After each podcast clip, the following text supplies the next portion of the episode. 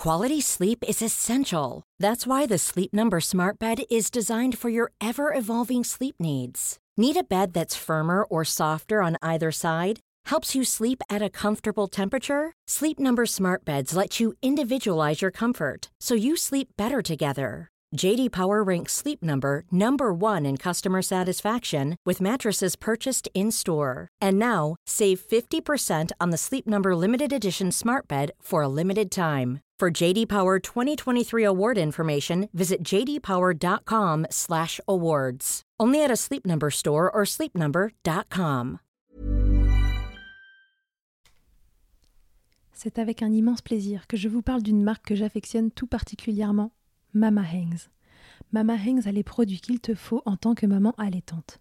La brassière et le soutien-gorge d'allaitement absorbant.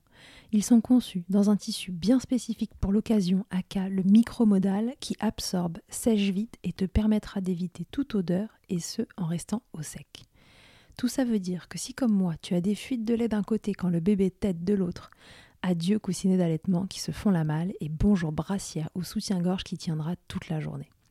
Et ce n'est pas fini. Le petit nouveau de la collection, c'est le body, qui a les mêmes talents absorbants en s'ouvrant à l'avant avec des aimants trop pratiques. Ici, on ne se passera plus de ces produits top quali, beaux et confortables. Alors merci Mama Hanks de soutenir le podcast depuis si longtemps. Et si tu veux en savoir plus, rendez-vous sur leur site mama-hanks.com et avec le code MILCHECKER, tu bénéficieras d'une jolie et rare remise de 15% sur ta commande.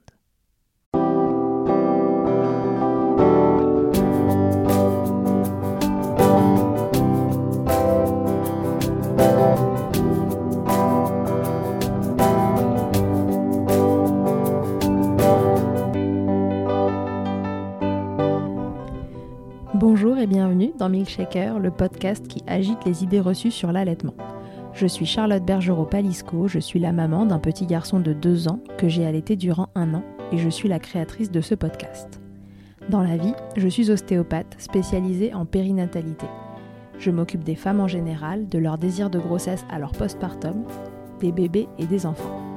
J'accompagne spécifiquement certaines problématiques d'allaitement en libérant les bébés des tensions qui les empêchent de téter correctement permettant un allaitement serein pour la mère et l'enfant. Au fil des consultations, je me suis rendu compte que le principal frein à l'allaitement, c'était le manque d'information, de partage d'expériences et de vécu dans une société où l'allaitement n'est pas une norme. Je vous propose donc d'interroger avec moi des mamans et des papas sur leurs expériences, mais aussi de vous informer auprès de professionnels spécialisés en allaitement.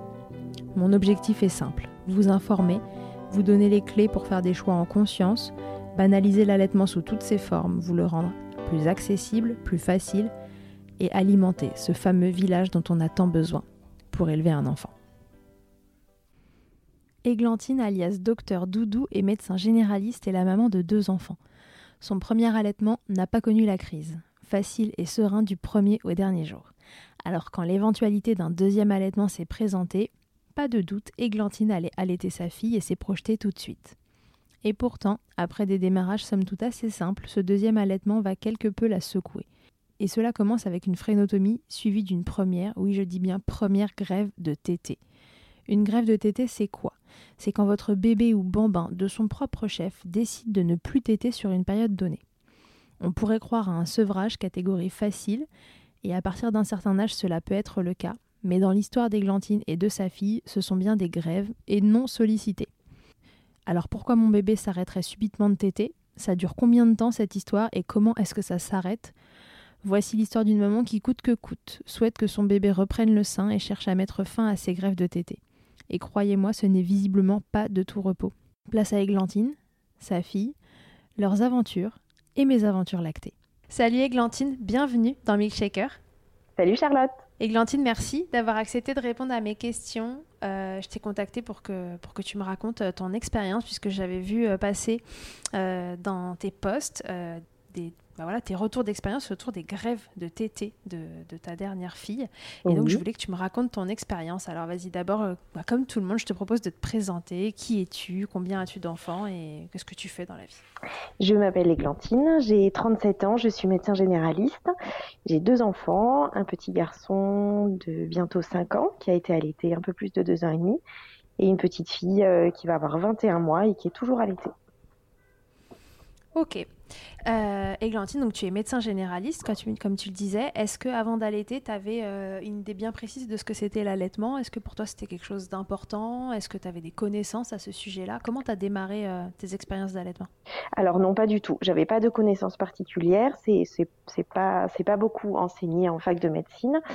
et donc bah ça a démarré voilà très très simplement avec mon premier petit garçon dont j'ai accouché par césarienne et j'ai eu la chance d'avoir euh, une conseillère en psychopérinatalité et en lactation qui était avec nous le jour de la césarienne et donc euh, qui a été là pour euh, bah, pour m'aider pour démarrer l'allaitement et puis pour m'aider aussi à traverser le choc de la césarienne et et pour me donner toutes les informations sur l'allaitement à la fois en tant que maman et en tant que que futur médecin. Et ce jour-là, elle, elle, elle s'est pas trompée de cible, hein, puisque, puisque ça a été un peu une révélation pour moi au début, bah, comme tout le monde, j'ai commencé l'allaitement. Euh, je, pensais même pas euh, continuer euh, à la reprise du travail.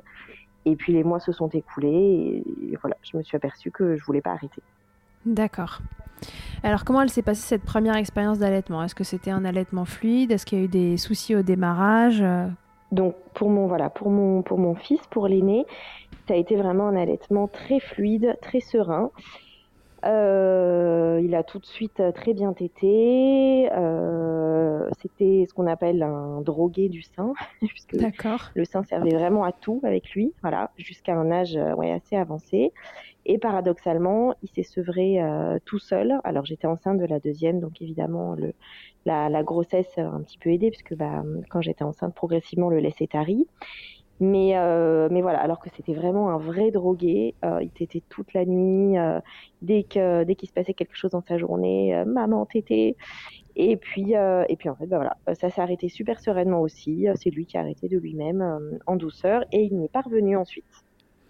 Ok, ouais, donc l'allaitement un peu comme on le souhaite, ça démarre bien, c'est fluide et le jour où on veut arrêter, finalement, ça se passe sans encombre. Exactement, aucune, aucune, enfin, aucune crevasse, aucune plaie, aucune morsure rien du tout. Euh, voilà, et du coup, je trouvais ça vraiment extrêmement pratique euh, parce que c'était euh, le tout en un de la, de la maman, le tout en un de la puricultrice, si je puis dire, puisque ça servait vraiment à tout. Ok, génial. Alors, du coup, comment tu as abordé ce deuxième allaitement? Tu t'es dit, allez, easy peasy, tout va bien se ah passer, j'allaite une deuxième fois. Exactement. Pour le pour pour le mon deuxième enfant, donc je ne sais pas que c'est une petite fille, mais voilà pour ma petite fille déjà même, je me demandais si ça allait pas euh, il, allait pas y avoir de co-allaitement puisque au début de la grossesse, l'aîné était encore et qu'il était encore bien accro. Euh, ça me faisait pas peur. Je partais même pour un co-allaitement qui ne s'est jamais passé, mais voilà, c'était pas grave. En tout cas, pour la deuxième, euh, oui, j'y allais conquérante, bille en tête, euh, en mode voilà, je suis une super maman allaitante, tout va très bien se passer. De toute façon, il suffit juste d'offrir le sein à la demande et puis après c'est bon, c'est parti. Donc voilà, extrêmement confiante. Euh, avec euh, le papa aussi, du coup, on était d'accord pour repartir sur ce même mode d'allaitement vraiment à la demande, avec le cododo, les tétés nocturnes. Aucun, aucun problème. Le grand aussi, euh, ça ne lui posait pas de problème que le nouveau bébé tête. On lui avait bien expliqué que ça prendrait du temps, etc. Mais voilà, c'était vraiment une évidence et j'étais sûre, sûre que ce serait aussi facile que pour le premier. Et alors, la vie t'a réservé autre chose cette fois-là? Évidemment, voilà, comme euh, on peut s'en douter. Euh, bah, ça s'est pas du tout passé comme ça. Alors raconte cette fois-ci comment ça s'est passé au démarrage déjà?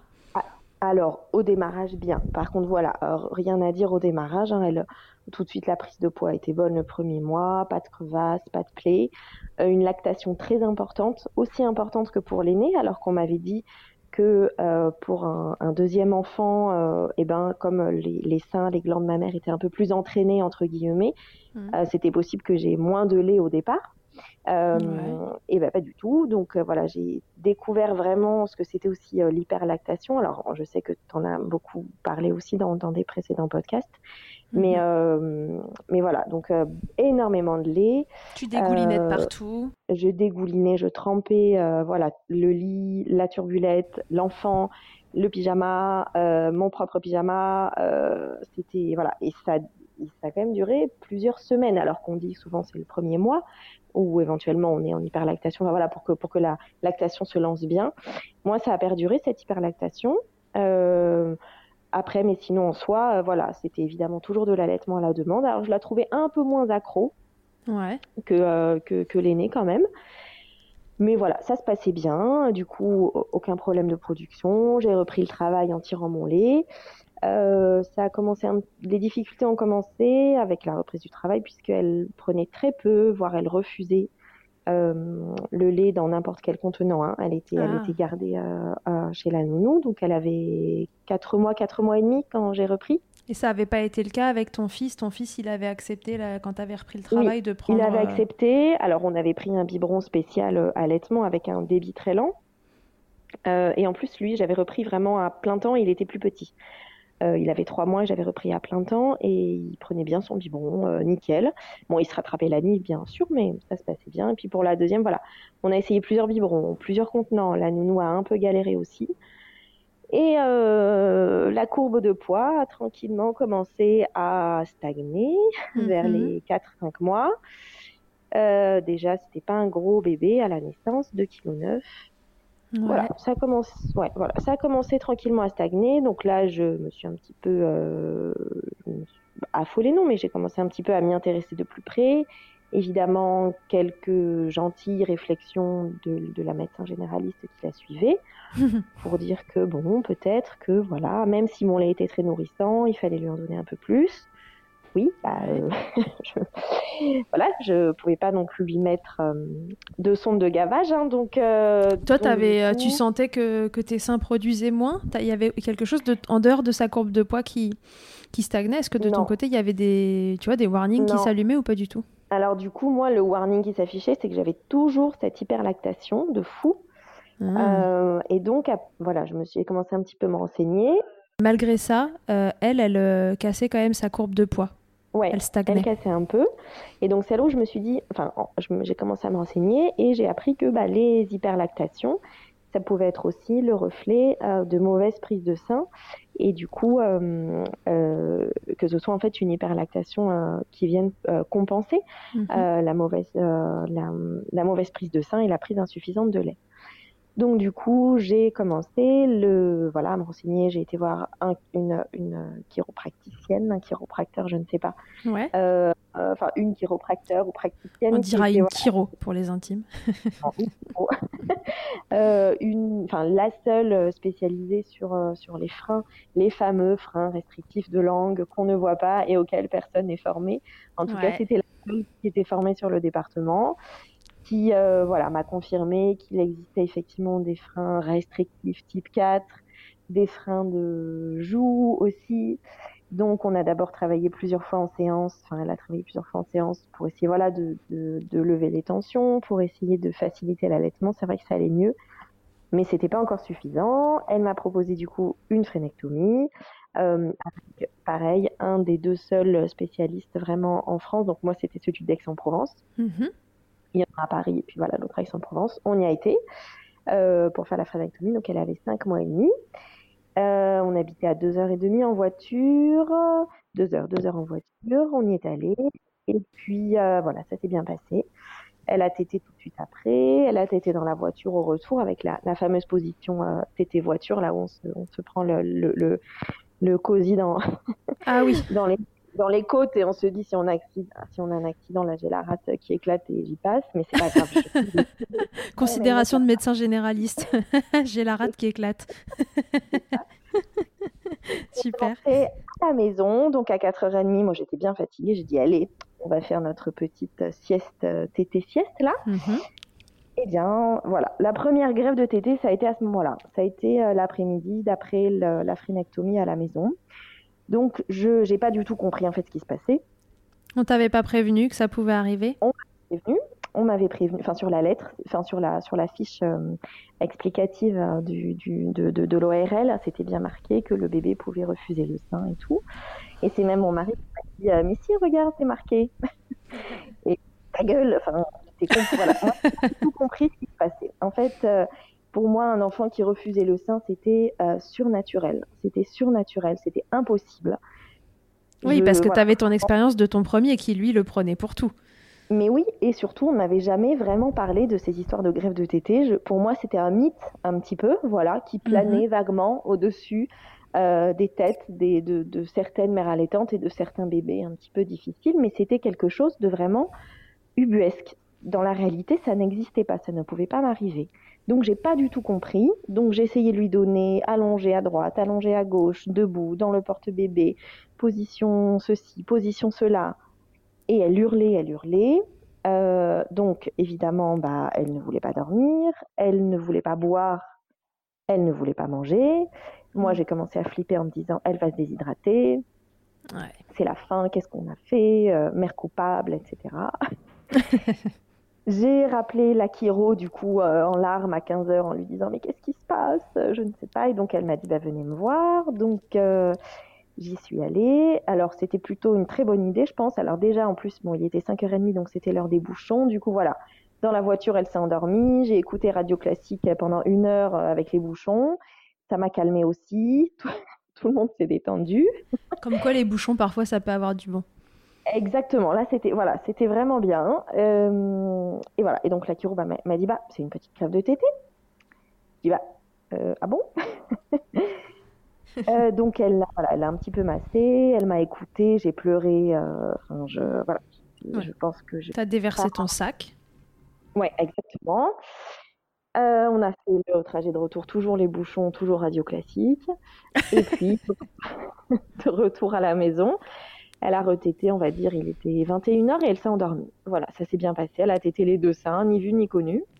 D'accord, donc ça a duré une demi-journée.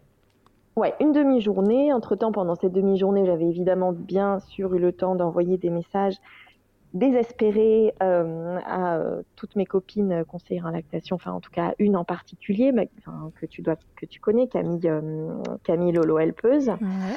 Euh, qui euh, m'avait répondu évidemment et qui m'avait dit que les grèves de TT, ça pouvait durer jusqu'à deux semaines. et quand elle m'avait dit ça, cette première après-midi, je m'étais dit, mais elle est complètement folle. Comment est-ce qu'on peut faire une grève de TT jusqu'à deux semaines? C'est pas possible. Moi, je vais, je vais faire une crise cardiaque là dans l'après-midi. Euh, voilà.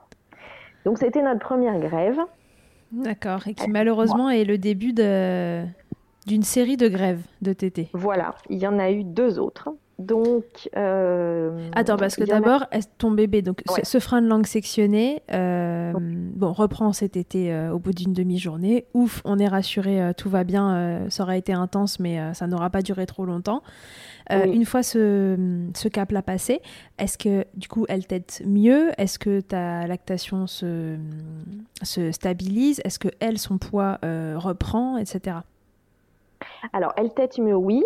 Euh, ma lactation se stabilise un petit peu. Après, voilà, je reste toujours un petit peu quand même en hyperlactation. Je, je pense que, euh, voilà, il y, a des femmes qui ont beaucoup de lait, il y a des femmes qui ont un peu moins de lait. Moi, je pense que clairement, tu me mets, euh, dans, voilà, tu me mets au XVIe siècle en tant que nourrice dans un château. J'aurais été capable de nourrir mes enfants, ceux de la voisine, ceux de la châtelaine et ceux de la châtelaine d'à côté. donc, c'est-à-dire que de base, à mon avis, j'ai j'ai voilà des glands de ma mère qui produisent beaucoup de lait, donc même si j'avais moins d'hyperlactation, ça restait quand même toujours versant plus que versant moins. Mhm. Euh, elle, son poids, alors bon, malheureusement, ne s'est pas forcément, enfin voilà, il n'y a pas eu de remontée en flèche. Bon, je t'avoue que depuis, c'est toujours un peu une problématique. Enfin, c'est pas une problématique, mais voilà, elle a toujours un poids depuis qui est un petit peu limite. Mais là mhm. maintenant, je sais que c'est plus à cause, à cause de, soit de ma lactation, soit des freins, soit etc. Je pense que c'est aussi sa nature d'avoir un petit poids, tu vois. Euh, en tout cas, effectivement, moins de tension après la frénectomie. Donc, on est retourné voir évidemment la chiro. On a fait les massages comme il fallait. On a, on l'a bien positionné sur le ventre, euh, ou bien la position là, je, ne me souviens plus du tout de cette position, mais celle où le bébé a la tête un petit peu vers l'arrière, le, demi, tummy, gummy, je pense que tu dois savoir. Le guppy. Voilà, c'est ça. Donc euh, voilà, ça on lui a bien fait. C'est vrai que moi je trouvais que c'était un bébé qui était plus détendu après quand même. Donc ça c'était plutôt chouette. Du coup, euh, donc là elle a six mois. Voilà, en parallèle, euh, bah, on commence la diversification. petit appétit, voilà, toujours petit appétit, appétit de, de petits moineaux. mais bon, elle tête quand même bien, elle mouille bien ses couches, voilà, elle grandit doucement, doucement. Et puis, quand même, au fur, et à, voilà, au fur et à mesure des semaines, je trouve que c'est vraiment un allaitement qui s'éloigne de mon premier allaitement, mhm. puisqu'en fait, elle ne me demande pas la journée. Voilà. C'est-à-dire que même la tétée des retrouvailles, après la journée chez la nounou, c'est pas quelque chose qui l'intéresse euh, énormément. D'accord. Alors que pour mon premier, il bah, fallait que je dégrafe le soutien-gorge à un kilomètre. Hein. Euh, pour elle, euh, pas du tout. Donc la journée, en fait, elle, elle ne me demande pas. Voilà, elle tête, elle tête pour dormir. il faut qu'on soit allongé dans le noir. Il faut pas qu'il y ait de bruit. Il faut pas trop, voilà, il faut pas qu'il fasse trop chaud. Il faut pas qu'il fasse trop froid dès qu'elle est un peu enrhumée, euh, c'est très compliqué. Mmh, mmh, mmh. Voilà, donc euh, une petite fille exigeante euh, sur les conditions de réalisation des tétés. Et ce qui est du coup est un petit peu anxiogène, parce que ben voilà, il y a cette problématique de poids. Donc je me dis bon, d'un côté, elle prend pas de poids, mais en même temps, voilà, c'est pas une goulue goulue. Et en plus, quand elle tète, il faut vraiment que toutes les conditions soient réunies pour que rien ne la dérange. Ouais, donc un allaitement pas hyper serein, pas comme la première fois où tu peux faire confiance à ton fils, tu sais qu'il va demander quand il a besoin. Là, tu as l'impression de devoir un petit peu driver. Oui, exactement. Donc voilà, c'est pour ça que l'expression allaitement à la demande, je dis oui, mais en fait, quand il n'y a pas de demande, comment on fait concrètement? Voilà. Et puis donc ben après euh, voilà après les six mois, il y a, cette phase où ils sont effectivement éveillés, curieux. Alors pareil, hein, je savais que dans cette phase-là, ils, peuvent se désintéresser du sein parce que ils sont euh, voilà dans, des dans des périodes de, sensibilité, de, développement moteur, euh, de jeu, d'interaction sociale, etc. Et que donc le sein ça les intéresse moi, ce qui est bien, enfin ce qui est, ce qui est mhm. normal. Mais là c'était quand même vraiment voilà, ça commençait à devenir un petit peu problématique. Et puis, euh, donc neuf mois et demi, je crois, neuf mois, neuf mois et demi, euh, elle a commencé un peu à me mordre. Voilà, une fois, deux fois, à pincer, à mordre. Et donc il y a eu une journée, donc c'était un mercredi, puisque le mercredi, comme toute bonne mère de famille sacrificielle, je ne travaille pas pour m'occuper de mes enfants. donc voilà, le mercredi matin, je lui propose, euh, donc j'avais mon grand également, hein, je lui propose une petite sieste au calme dans la chambre. On poursuit la matinée. Donc je commence à avoir le sein bien plein puisqu'elle n'avait pas tété du coup depuis le matin. On déjeune, arrive euh, le, la sieste qu'on fait d'habitude toutes les deux au sein pendant que le grand regarde un dessin animé puisque comme toute bonne mère, je mets le grand devant un dessin animé pour pouvoir faire la sieste avec euh, le bébé. Bien sûr. Euh, Jusque là tout va bien. Donc voilà. Et puis bah là, on est dans le noir et paf, elle me mord vraiment fort. Donc donc là je crie. Euh, donc, quelle idée j'ai eu d'exprimer euh, mes émotions, n'est-ce pas? Puisque elle à pleurer, à hurler, vraiment les gros, le gros chagrin, le gros chagrin, et refus du sein. Euh, donc, pareil, je savais que la morsure et le cri ou le refus un peu, un peu ferme de la maman, ça pouvait mhm. des grèves de tétée chez les, les bébés hein, déjà sensibles, on va dire, de base. Et ben voilà, voilà, on est dans le panneau euh, droit devant. Ah ouais, donc là, pas euh, manqué, euh, pas le droit à l'erreur, boum, direct, grève de TT. Ouais, exactement, boum, direct. Donc je savais parce que j'avais vécu une après-midi de grève, hein, donc là je me suis dit, ok, c'est ça.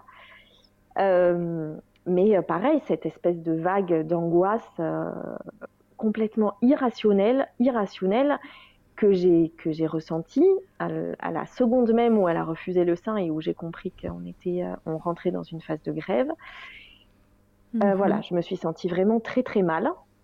Tu t'en voulais du coup Non, je m'en voulais pas parce que quand même j'avais parce que parce que mince quoi parce bah, que j'avais mince, crié quand fait même. bouffer le sein quoi. voilà, parce qu'elle m'avait quand même vraiment fait mal donc non, pas de culpabilité mais euh, plutôt un sentiment de un peu de voilà de lassitude en me disant bah merde quoi. J'ai le droit de crier quand on me mord quoi. bah oui, quand même quoi. On a le droit de dire non ou de crier. Bon voilà. en plus, en plus, c'était un cri qui était euh, qui était instinctif. Tu vois, j'ai même je lui ai même pas dit non. Enfin, je l'ai même pas grondé. C'était même pas contre elle. C'était juste vraiment un cri de, surprise, de douleur. Euh. Mais bon, elle évidemment avec son petit cerveau de 9 mois, euh, voilà, Ouais, elle s'est dit, bah, tiens, une petite occasion de plus de. non, non, je, rigole, je rigole, évidemment, elle s'est dit ça. Hein. rappelons qu'à 9 mois, un enfant n'est pas capable d'élaborer ce genre de, de, manipulation. C'est pas possible. En tout cas, ça l'a, choquée. Tu l'as vu sur le moment, puisqu'elle s'est, fâchée. Elle, a, enfin, voilà, elle, elle, a eu un gros chagrin. Et, euh, et derrière, euh, bah, elle a recommencé à. Enfin, plutôt, elle a réarrêté de téter. Elle a réarrêté de téter. Donc évidemment, j'avais les seins quand même bien bien pleins. Je n'avais plus de tire-lait à ce moment-là. Ah. Euh, et, euh, et, donc euh, l'après-midi, voilà, se passe un petit peu. Alors j'essaye une promenade en porte-bébé. Elle arrive. Ah oui, donc évidemment, elle pleure beaucoup puisqu'elle ne veut pas dormir, puisqu'elle ne veut pas téter. Et eh oui. J'essaye, voilà, on va faire une promenade en porte-bébé. Elle s'endort un peu dans le porte-bébé, mais refus du sein, toujours même en dormant dans le porte-bébé. Euh, et donc, eh ben, euh, voilà, là, je, je, je, commençais vraiment à me sentir mal, puisque le soir, pareil, refus du sein à, l'endormissement. Euh, évidemment, mon mari rentre. bon, on va pas dire que son soutien a été extraordinaire et son empathie était extraordinaire à ce moment-là. ok. Qu'est-ce qu'il te disait? Il disait, bon, c'est pas grave. Si elle arrête, euh, elle fait ce qu'elle veut. Exactement, c'est ça. Et puis, euh, et puis surtout, il disait, mais regarde, elle, elle, nous, en a, elle, elle, nous en a déjà fait une, euh, là, après la phrénectomie, il y a trois mois, bah, c'est pas grave, ça va revenir. Oui, il n'était pas inquiet. Alors que moi, non, il n'était pas inquiet. Alors que moi, à l'intérieur de moi, j'avais vraiment une, une peur, mais, mais, mais je, je, je, trouve même pas de mots, une espèce de, de boule d'angoisse. Euh, primitive, euh, irrationnelle, euh, incompressible. Ça me brûlait de l'intérieur. Et pourtant, j'essayais vraiment hein, de, me, de, me rationaliser, j'essayais de me rassurer en disant tu sais ce que c'est qu'une grève de TT, puisque du coup je m'étais un peu renseignée. Tu sais ce que c'est, tu sais comment on fait pour lever une grève, tu sais que ça n'est qu'une grève, tu sais qu'une grève finit toujours par se terminer. Mm-hmm. Mais malgré tout ça, malgré tous les messages conscients et rassurants que mon, cerveau euh, humain intelligent, la partie frontale, de, enfin la partie frontale de mon cerveau essayait d'envoyer à mon cerveau reptilien instinctif là mon, amygdale derrière, mais il y avait rien à faire. J'avais des voilà, j'avais vraiment des, des vagues d'angoisse qui me prenaient. Je me suis dit mais c'est pas possible, je vais terminer soit à l'asile, soit euh, il y a quelque chose qui va péter euh, dans mon cœur, dans mon ventre, c'est pas possible, comment je vais faire? Parce que tu avais peur de quoi, tu penses? Avec du recul, tu dirais que tu avais peur de quoi? Qu'elle se nourrisse pas assez, juste qu'elle ne reprenne jamais euh, à téter et tu avais peur de devoir faire le deuil d'un allaitement à un moment où tu le voulais pas? C'était quoi en fond? Alors, pour cette grève-là, à 9 mois, la première peur, c'était la peur de la déshydratation, puisque et la peur, évidemment, qu'elle qu'elle perde du poids, qu'elle ne mange pas, qu'elle ne boive pas. Ça, c'était vraiment la première peur. Voilà, purement, euh, euh purement euh, organique, je puis dire. Euh, après, c'était moins fort que pendant la grève où elle avait six mois, puisque à neuf mois, elle était un peu diversifiée, qu'elle mangeait un petit peu, qu'on pouvait lui donner à boire au verre. Mhm. Néanmoins, elle refusait de boire mon, verre, mon lait tiré pardon, au verre. D'accord. Voilà, elle voulait même pas de, de mon lait. Donc c'était vraiment la, grosse grève. Et puis l'autre peur, alors que mais même là, si tu veux en t'en parlant, je, je, je, sens que c'est débile. Je j'arrive pas à l'exprimer. Effectivement, peur que l'allaitement s'arrête parce que moi je voulais pas du tout que ça s'arrête. Mm-hmm. Et puis euh, et puis voilà, peur de passer à côté de quelque chose en me disant mais mais est-ce que voilà, c'est pas une, une, une, épreuve un petit peu qu'elle qu'elle m'envoie euh, pour voir si si je tiendrai tu vois, si mhm. j'allais si j'allais tenir la grève et si j'allais continuer de lui proposer le sein et si j'allais continuer de lui proposer l'allaitement. Et voilà, et je voulais pas au final, euh, alors c'est idiot hein, de dire ça par rapport à un bébé de 9 mois, mais je voulais pas la décevoir et je voulais aussi qu'elle sache que bah, malgré les épreuves euh, et l'épreuve que c'est qu'une grève de tété, eh ben, je voulais quand même lui montrer que je restais euh, sa maman vaille que vaille et que mhm. l'allaitement, ça faisait partie pour moi du package de, de la maman parfaite, si je puis dire. Ouais c'est pas du tout politiquement correct, là, ce que je dis, et je m'en excuse. C'est pas grave, on s'en fiche. On a le droit de dire des trucs pas politiquement corrects. C'est ma conception, et même là, pour moi, à 22 mois, l'allaitement, ça fait encore partie de, de cette espèce de, de, de, coffret, un petit peu, que moi, j'ai envie d'offrir à mes enfants. Ouais. Euh, donc, eh ben, je voulais garder euh, encore vraiment cette, euh, voilà, cette, cette partie-là de la maternité. Je voulais encore continuer de, de lui offrir ça. Ouais, c'était un point très important pour toi, comme pour d'autres, c'est d'autres choses. Exactement, voilà. Pour moi, c'était ça. Et je savais qu'une grève, bah, c'est pas un sevrage. Voilà. Et dans ma tête, ça, je faisais bien la différence. Euh, et donc, euh, voilà, je me dis, mais ça, là, si je lâche et qu'elle arrête le sein à cause de ça, eh ben, ce sera de ma faute. Et là, pour le coup, effectivement, je me serais sentie coupable si j'avais pas euh, essayé par tous les moyens de briser cette grève, ce que j'ai fait. D'accord. Et alors, comment t'as fait? Comment on brise une grève de TT Donne-nous tes tips parce que. déjà, le premier truc pour briser une grève, c'est que il faut vraiment être entouré de, de copines et d'amis qui vous soutiennent. Et donc d'ailleurs, si elles m'écoutent, elles se reconnaîtront. Mhm. Voilà, il faut vraiment être entouré d'un village. Et moi, j'ai ce village et je l'ai encore, et je l'ai encore eu pour la seconde grève. Il faut vraiment que tous les jours, il y ait euh, quelqu'un qui vous envoie des messages et qui vous dise crois-y, elle va revenir, crois-y, continue, continue, elle va revenir. C'est une grève, toute grève finit par se terminer, continue, crois-y, crois-y. Voilà. Ça, c'est vraiment le premier truc. Si vous n'avez pas ça, si vous n'avez pas cette personne qui vous dit ça, donc soit ça peut être des amis par message, par téléphone, soit ça peut être votre compagnon. Alors moi, mon mari, il a été quand même un peu soutenant. C'était pas lui qui allait m'envoyer des messages pour me dire crois-y à fond, mais quand même, hein, il m'a voilà, il m'a quand même un petit peu soutenu. Ok. Mais si vous n'avez pas cette personne-là qui est là pour pallier, euh, parce que, parce que clairement, une grève, on, est dans un état euh, second. Hein. Enfin, voilà, je, vraiment, moi, j'étais, euh, j'étais vraiment dans un état second.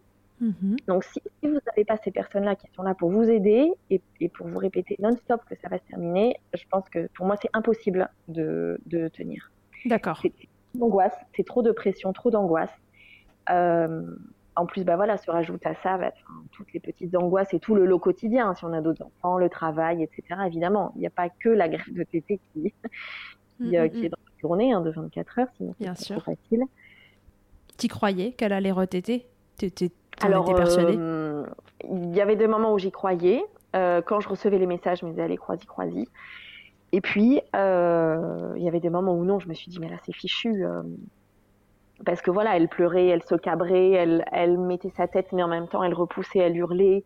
Je devais la bercer pour l'endormir. C'était très compliqué. Donc, mhm. elle pleurait, je pleurais, tout le monde pleurait. Et là, je me suis dit, mais c'est fichu. Euh, en plus, bah, comment on fait pour maintenir une lactation? Donc j'ai été retournée, euh, voilà. Donc oui, évidemment, il faut il faut maintenir sa lactation puisque le bébé ne t'aide plus. Donc je suis retournée à la pharmacie chercher un tire-lait pour mhm. tirer mon lait. Bien sûr. Je suis retournée avec mon tire-lait sous le bras au travail pour tirer mon lait au travail. Euh, et puis, et ben, comment on brise une grève Alors il faut donc la, théorie, c'est qu'il faut continuer à proposer au bébé ou au, au bambin dans des conditions les plus instinctives et les plus archaïques possibles qui réveillent en lui en fait les réflexes de tété quand il était tout nouveau-né, tout nourrisson. Euh, réveiller les instincts primaires du, tout nourrisson qui va venir à peine né euh, ramper euh, sur le ventre de sa maman et pécho le téton et s'y accrocher.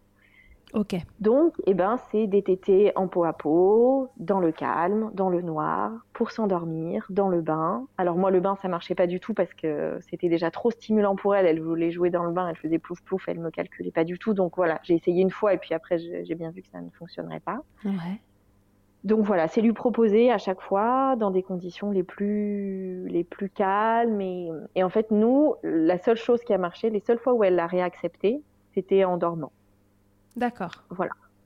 Euh, mais c'était, mais alors, la difficulté, c'est que si elle dort trop, eh ben, elle dort trop, donc elle n'a pas le réflexe de succion, si elle est en sommeil trop profond. Mhm. Et si par contre, elle commence un peu à se réveiller et qu'elle sent qu'il y a le sein, eh ben là, euh, c'est fichu aussi parce qu'elle le repousse et qu'elle se met à pleurer parce qu'en plus, évidemment, je l'ai réveillée. Bon. voilà. Il faut trouver le juste milieu entre bébé dort, mais dort pas trop, mais, et pas réveiller euh, de trop non plus. Enfin bon, bref, faut essayer de les prendre dans un semi-sommeil. Euh. C'est ça. Donc ça veut dire que mon propre, enfin le propre sommeil euh, de la maman, bon bah là, on mm. fait une croix dessus. Hein. En plus, bah, dès qu'on a le, la chance ou le privilège de les, de les voir se réaccrocher au sein, bah, surtout on bouge plus. Euh, donc on peut plus remettre notre bras, notre jambe, notre dos, enfin voilà, comme on fait d'habitude, comme on allait un, un enfant qui dort. Tout à fait. Pour bien se mettre quand même, tu vois. bah là, on peut plus faire ça. On voilà, il tête, on bouge plus quoi. Donc euh, donc voilà, donc c'est ce que j'ai fait. Là, mhm. ça a duré trois jours. Trois jours de grève de tété où elle où elle a pas du tout voulu prendre le sein. Elle n'a pas du tout voulu. Elle prenait un, peu la nuit en dormant. J'y arrivais un petit peu quand même. Et donc, évidemment, bah, je savourais euh, chaque tétée comme si c'était la dernière. Hein. J'ai tiré mon lait. Voilà, la lactation se maintenait. Comme je sais que de base, comme je te disais, voilà, je suis plutôt un peu euh, usine Candia. Je savais que si elle reviendrait au sein, ça repartirait. Voilà, elle avait neuf mois. Euh, ça, bon, j'avais confiance dans mon corps et voilà. De ce côté-là, j'étais pas inquiète. Et elle a repris, donc voilà, le, troisième soir pour s'endormir, elle a dit ah mais tiens, ok. Ok. Et elle a repris euh, tété dodo comme d'habitude, comme si rien ne s'était passé. Ah ouais, ils ont cette capacité. Donc, évidemment, le lendemain, moi, j'étais fière comme Artaban, tu vois. J'ai dit à mon mari, bah, tu vois, j'avais raison, euh, c'était qu'une grève, etc. Il m'a dit, ok, ok. Voilà. Et donc, c'était ma deuxième. Donc Parce qu'il y en a eu encore d'autres. Et ouais, il y en a eu une troisième. Alors là, je pense que celle-là, je, voilà, je pense qu'on ne peut pas faire pire puisque celle-là, elle a vraiment duré 15 jours. Les 15 fameux jours euh, dont on m'avait parlé au début et où je m'étais dit mais attends c'est impossible 15 jours de grève comment est-ce qu'on peut faire 15 jours de grève sans terminer en hôpital psychiatrique. Oui sachant que tu étais déjà à deux doigts de la crise cardiaque euh, dans l'après-midi. Après mes trois jours mais oui. Et eh ben si. Voilà. Donc là qu'est-ce qui s'est passé? Alors là elle était plus grande hein, vraiment c'était il n'y a pas très longtemps. Elle avait 18 euh, mois. Et donc elle a fait la varicelle gentiment transmise par son grand frère. Donc la varicelle en soi, sais que voilà, c'est pas quelque chose de grave. Je sais que c'est une infection qui est bénigne, qu'il faut même que les enfants l'attrapent, hein, euh, puisque chez les adultes, ça, peut être, ça peut être compliqué. Donc très bien, elle commence la varicelle, pas si mal, pas trop de fièvre, des boutons, mais ça la, ça la gratte pas trop. Et eh ben, tout se porte en fait au niveau de, de sa bouche, de ses muqueuses. Euh, avec des aftes, euh, avec aussi euh, des boutons au niveau de sa vulve, une mycose terrible qui apparaît en même temps, des boutons beaucoup au niveau de son visage, de son cuir chevelu, à l'intérieur de ses oreilles, à l'intérieur du nez. Ah, pauvre louloute. Voilà, c'est vraiment très compliqué. Mm. Et puis, eh ben, qui dit aft, qui dit douleur, qui dit pas bien au niveau de toute la sphère orale, de tout le visage, eh ben grève. Voilà. Euh, voilà. Donc là, pour le coup. Tu l'as senti venir. Hey, I'm Ryan Reynolds. Recently, I asked Mint Mobile's legal team if big wireless companies are allowed to raise prices due to inflation. They said yes. And then when I asked if raising prices technically violates those onerous two year contracts, they said, What the f are you talking about, you insane Hollywood ass? So to recap, we're cutting the price of Mint Unlimited from $30 a month to just $15 a month. Give it a try at mintmobile.com slash switch. $45 up front for three months plus taxes and fees. Promoting for new customers for limited time. Unlimited more than 40 gigabytes per month. Slows. Full terms at mintmobile.com. Et Mama Hanks ne s'arrête pas là. Si tu as envie, une fois la tétée finie, de garder ton bébé tout contre toi en ayant les mains libres, laisse-moi te parler de leur porte-bébé Carry and Pack. Je suis une fervente adepte des écharpes de portage, mais l'ostéopathe que je suis sait que leur mise en place peut parfois vous freiner, vous ou votre moitié. Mais aussi ô combien le portage peut être indispensable pour certains bébés. Chez Mama Hanks, pas de compromis. Le porte-bébé Carry and Pack est en fait un vêtement confortable que tu enfiles comme un t-shirt et dans lequel ton bébé va pouvoir venir se lever tout en respectant sa position physiologique, l'enroulement de sa colonne, l'écartement de ses hanches, ainsi que le dégagement de ses voies respiratoires, grâce à des systèmes de serrage des pans de tissu. Ce tissu, justement, il est tout doux. En coton bio, certifié GOTS, le tout est dessiné à Biarritz et fabriqué au Portugal. Tu pourras l'utiliser de la naissance jusqu'aux 10 kg de ton bébé, de quoi t'assurer un certain nombre de câlins collés serrés. Ici, on n'a utilisé que ça pour bébé numéro 2. Pour toutes les infos, tutoriels et découvrir leur gamme de vêtements de portage, ça se passe toujours sur le site mama-hangs.com et tout pareil, avec le code MILCHECKER, tu bénéficieras d'une remise exceptionnelle de 15%. Euh, ouais, parce que ça s'est fait pendant une nuit en fait. D'accord. Où elle lâchait le tété, elle lâchait le sein, elle disait non maman, non maman, pas tété. Bon, parce que voilà, je me doutais qu'elle avait mal, qu'elle n'était pas bien. Euh, et puis bah voilà, quand après la journée, euh, le lendemain, elle s'est réveillée, c'était un week-end aussi, hein, euh, et qu'elle n'a pas du tout voulu téter, même dans les bras, même rien. Là, je me suis dit, hum, hum. on est reparti pour un tour. Ouais. Elle avait vraiment une très bonne raison, euh, puisqu'elle avait une dans un état épouvantable. Et, et donc oui, là, comme un enfant de toute façon qui, quand il est euh, hyper mal euh, au niveau euh, mange moins, quoi qu'il arrive. Exactement, voilà. Et donc, euh, donc, bon, alors, médicalement parlant, la varicelle s'est quand même terminée à l'hôpital puisque elle ne tétait pas, mais elle ne mangeait pas, elle ne buvait pas non plus. Oh, Et donc, euh, voilà, euh, du coup, euh, déshydratation. Du coup, euh, je l'ai amenée aux urgences un dimanche matin. Elle était effectivement déshydratée. Et donc, on est resté trois jours euh, à l'hôpital pour réhydratation avec la perfusion et renutrition et surveillance. Et puis, lui mettre bah, des antalgiques, lui mettre de la morphine, lui mettre euh, des antihistaminiques qui allaient l'endormir un peu parce que parce qu'elle ne dormait plus, parce qu'à à cause de la douleur, à cause de la fatigue, à cause de tout ce qu'on peut, enfin tout ce qu'on peut imaginer. Mhm. Euh, voilà. Et donc, euh, donc grève à l'hôpital. Alors, le service de pédiatrie dans lequel on était, ils m'ont filé un tire-lait. Euh, très bien. Donc, euh, le vieux tire-lait des années 70, Ouais. qui a la taille d'une machine à laver, mais qui a super bien fonctionné du coup.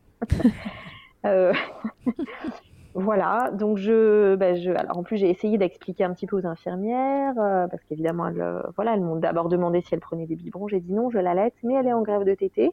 Donc, je ne veux pas lui donner de biberon puisque je veux qu'elle revienne au sein. Qu'est-ce que c'est une grève de tétée Oui, bah, da, da, ti, ta, ta, ta. D'accord. Il fallait leur expliquer tout ce qui se passait. Exactement. Donc ça, bon, je me suis dit au moins ça sert à quelque chose. Au moins j'ai pu expliquer euh, ce que c'était qu'une grève de tétée. euh, euh, Ne jamais manquer une occasion d'informer les gens sur l'allaitement. Exactement. Au moins voilà, j'ai pu expliquer ce que c'était à d'autres personnes, en plus à des infirmières puricultrices. Donc ça c'était voilà, Super. Tu milkshake à l'hôpital, quoi. De quoi? Je dis tu milkshake à l'hôpital. C'est ça, c'est ça. Ah oui non, moi je, oui non non, moi, c'était c'était presque un acte, euh, un acte euh, syndical. Enfin là pour le coup ça colle en plus avec la thématique de la grève, mais c'était presque une revendication. Alors elle c'était clairement une revendication de sa part et puis moi du coup bah, je me suis dit allez revendique aussi ton allaitement à 18 mois euh, devant le chef de service et tout ça, voilà. Ok, Donc, super. Bien sûr, j'ai eu droit aux questions des médecins qui sont légitimes hein, euh, sur euh, mais elle tète encore, mais est-ce qu'elle mange à côté? Oui, évidemment qu'elle mange parce que bah voilà, c'est sûr que quand on regarde sa courbe de poids, évidemment, elle avait perdu à cause de cette varicelle, enfin rien qui n'allait. Donc euh, donc voilà. Et donc là, alors pour cette grève, euh, ce qui me faisait peur, euh, et ben donc il y avait la problématique du poids hein, puisque euh, puisque clairement on était dans les chaussettes au niveau des courbes. Ouais. Euh, L'hydratation un peu moins, puisque là, elle buvait quand même de l'eau. Et, enfin, voilà, elle- et si, si je lui avais donné du, du lait de vache au verre, elle l'aurait bu. hein. Ouais. Donc, j'avais pas cette peur. Par contre, la peur qui était beaucoup plus présente, c'était la peur de la fin de l'allaitement, puisque 18 mois. Mhm. Donc, 18 mois, et ben, euh, eh ben, à 18 mois, la lactation, euh, c'est plus que c'est, c'est plus que c'était quand, quand elle avait, quand elle avait 9 mois, tu vois.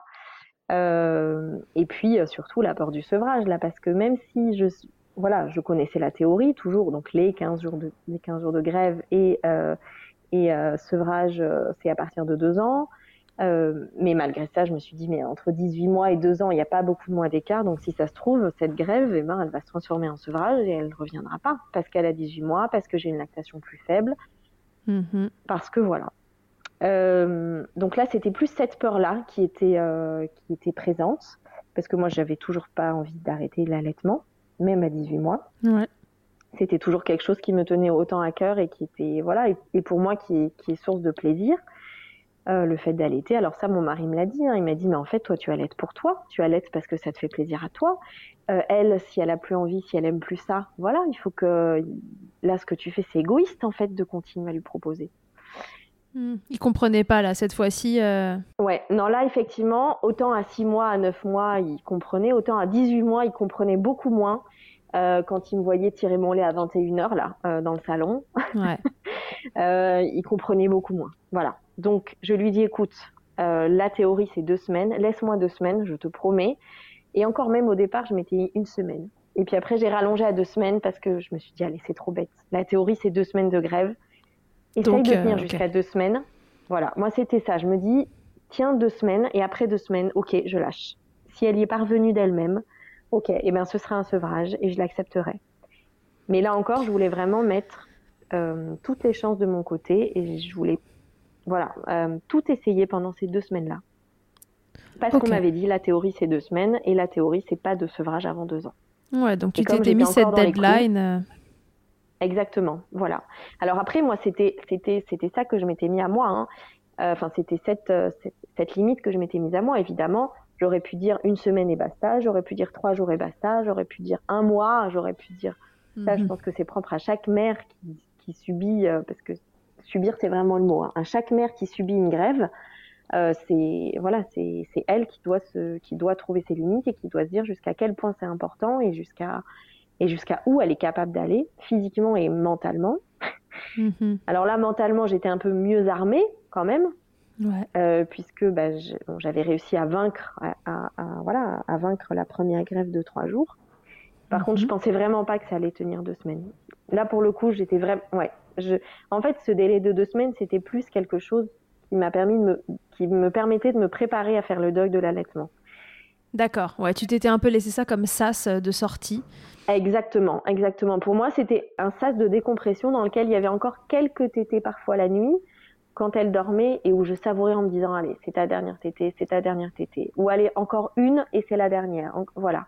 Mhm. Et j'ai pu quand même me préparer et à faire le deuil de l'allaitement, à faire une introspection sur mes, mes, l'allaitement de mon aîné, l'allaitement de ma fille, en me disant, mais regarde tout ce que tu as fait, tout ce que vous avez fait ensemble.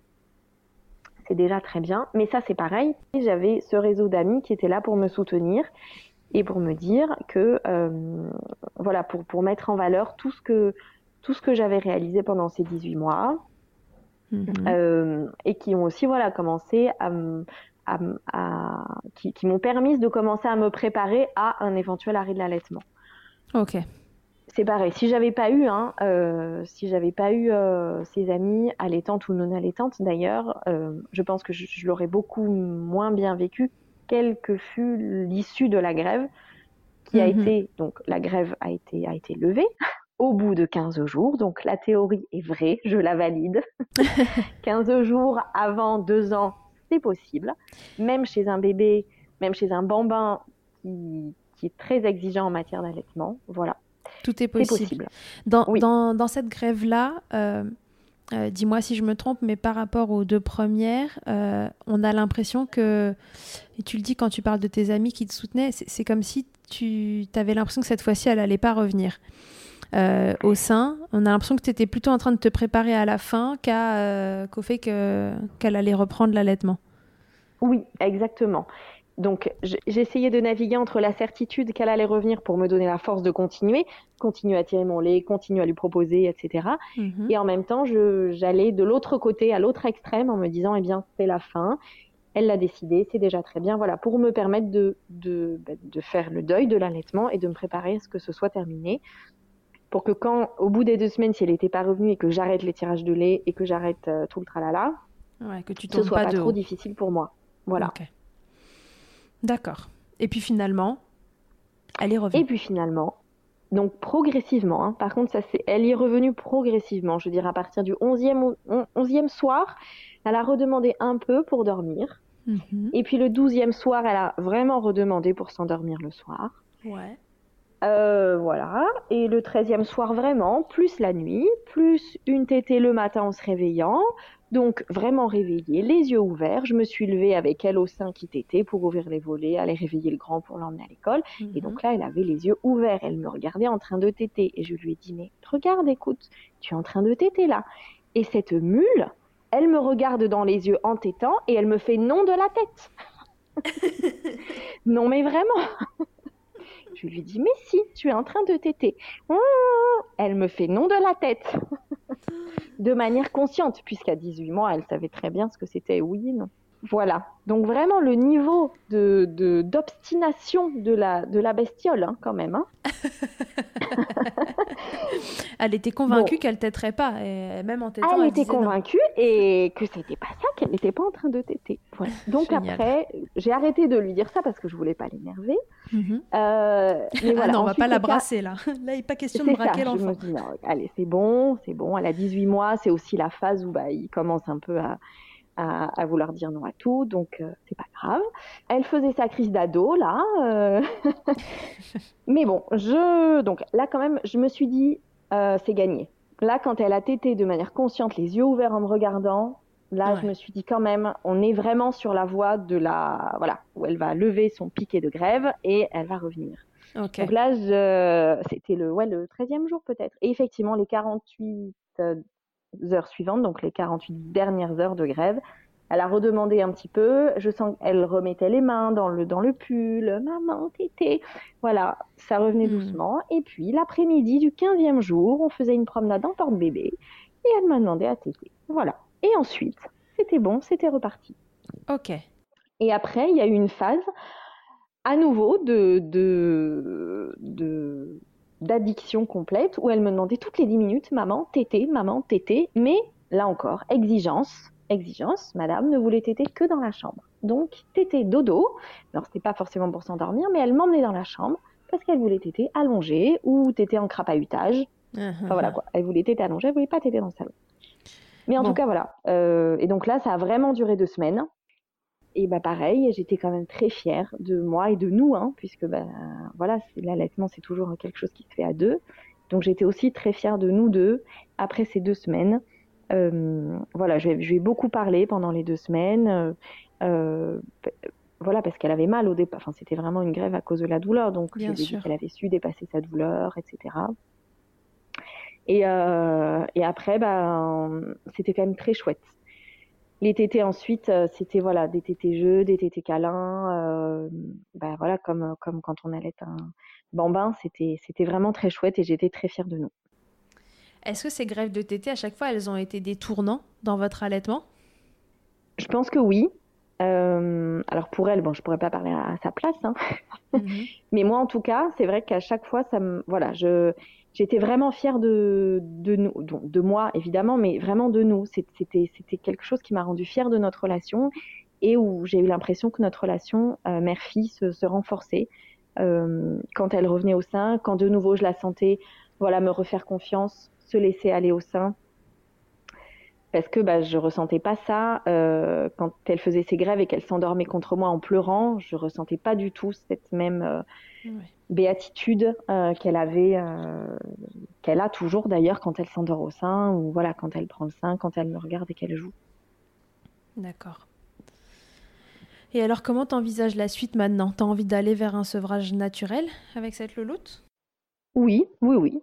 Toujours. Alors je me donc mes, fameuses copines là me disaient, me charriaient en me disant mais tu vas voir là elle te fait grève et puis tu vas nous renvoyer des messages quand elle aura 4 ans en nous disant que tu n'arrives pas à la sevrer. peut-être. Peut-être bien. Peut-être. Écoute, euh, peut-être. En tout cas là, elle sort juste d'une grosse otite et d'une grosse fièvre avec le nez bien bouché. J'ai eu très peur qu'elle refasse une grève parce que le nez bouché elle n'arrivait pas à téter et elle ne m'a pas fait de grève. Donc voilà. C'était vraiment la douleur euh, la dernière fois qui, ouais. qui a déclenché ça. Mais oui, effectivement, le sevrage naturel, oui, moi ça me. Enfin, en tout cas, là, à l'heure actuelle où je te parle, hein, ça, me, ça me conviendrait. Ok.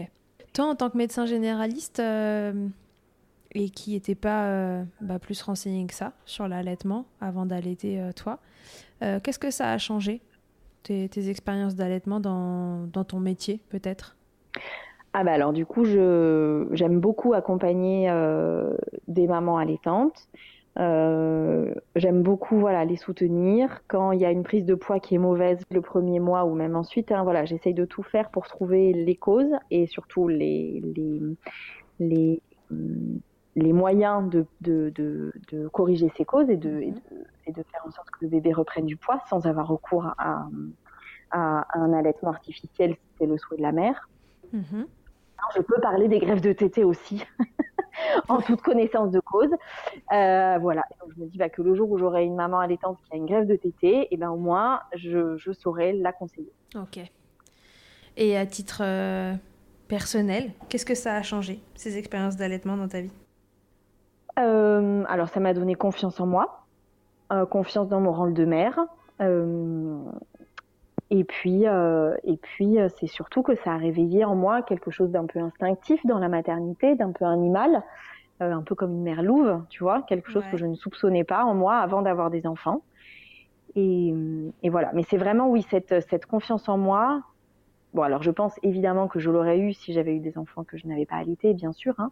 Mhm. mais, mais encore plus, encore plus à travers l'allaitement et encore plus à travers ce deuxième allaitement qui a été compliqué avec euh, toutes les épreuves qu'on a traversées euh, ensemble. Ok.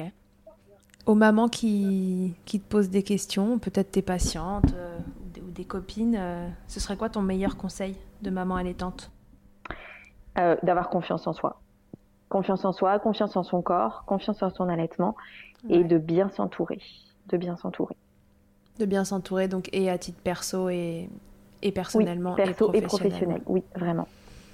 Yes. Quelle, euh, quelle histoire euh, semée d'embûches. ouais, c'est clair. Et, et, en plus, je me dis que c'est pas fini, puisque elle, donc là, elle a 21 mois, mais il y a encore, j'espère, de longs mois d'allaitement qui nous attendent. Et je me dis encore peut-être qu'il y aura d'autres embûches, d'autres histoires.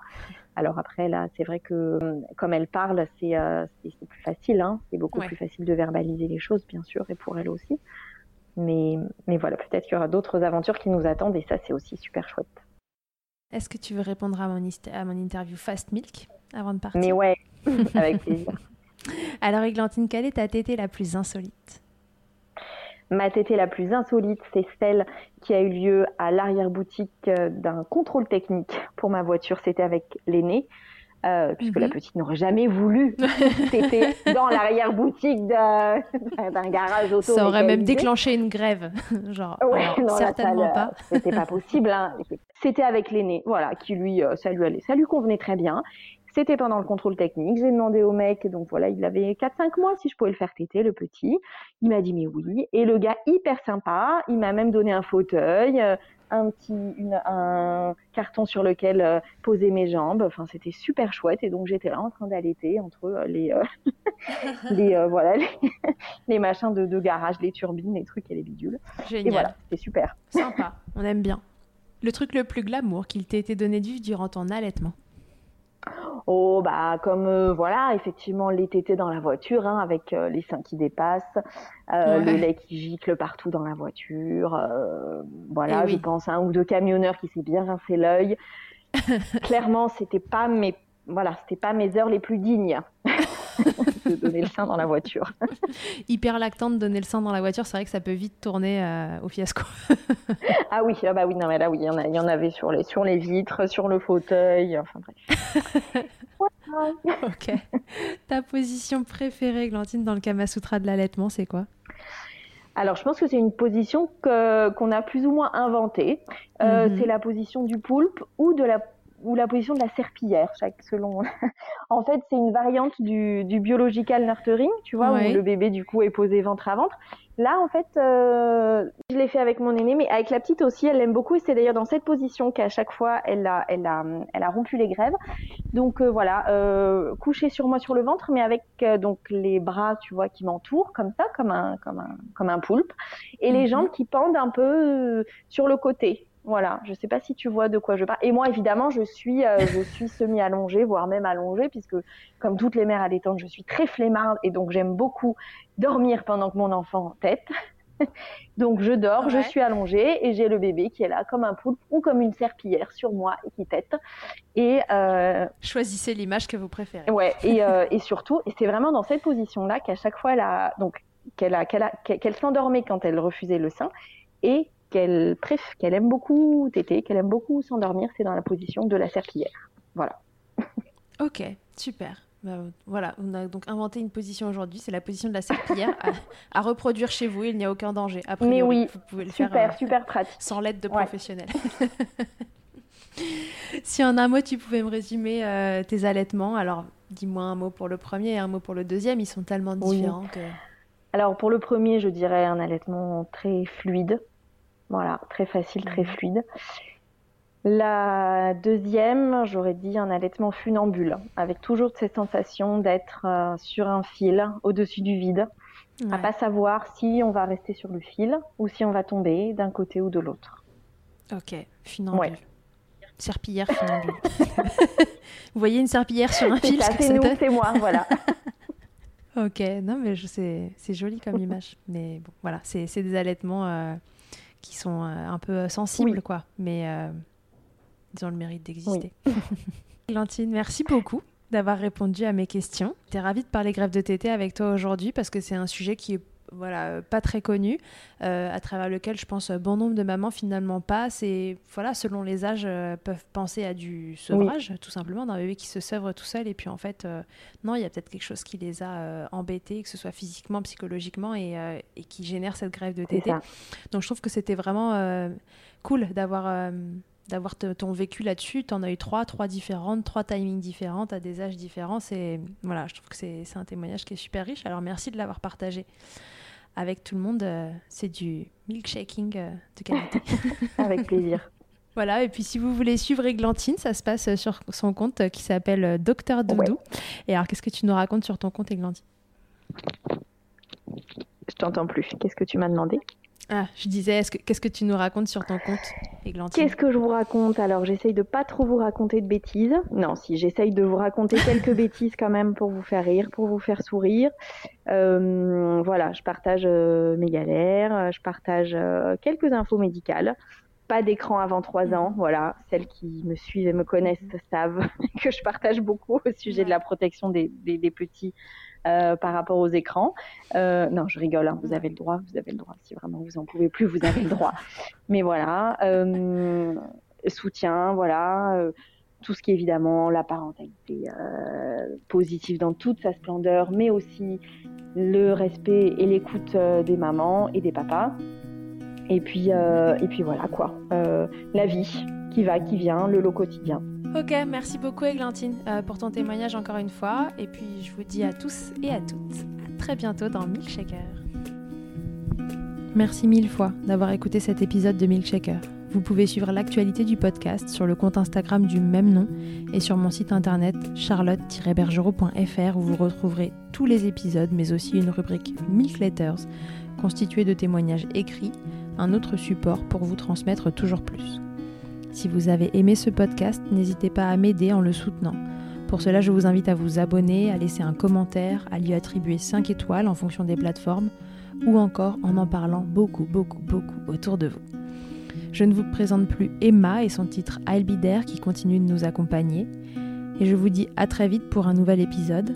D'ici là, n'oubliez pas, prenez soin de vous, milkshakez autant que vous le voudrez et bousculons ensemble les idées reçues sur l'allaitement maternel. I hate to see you down. Can't stand to know you're hurt. When you say it's getting loud,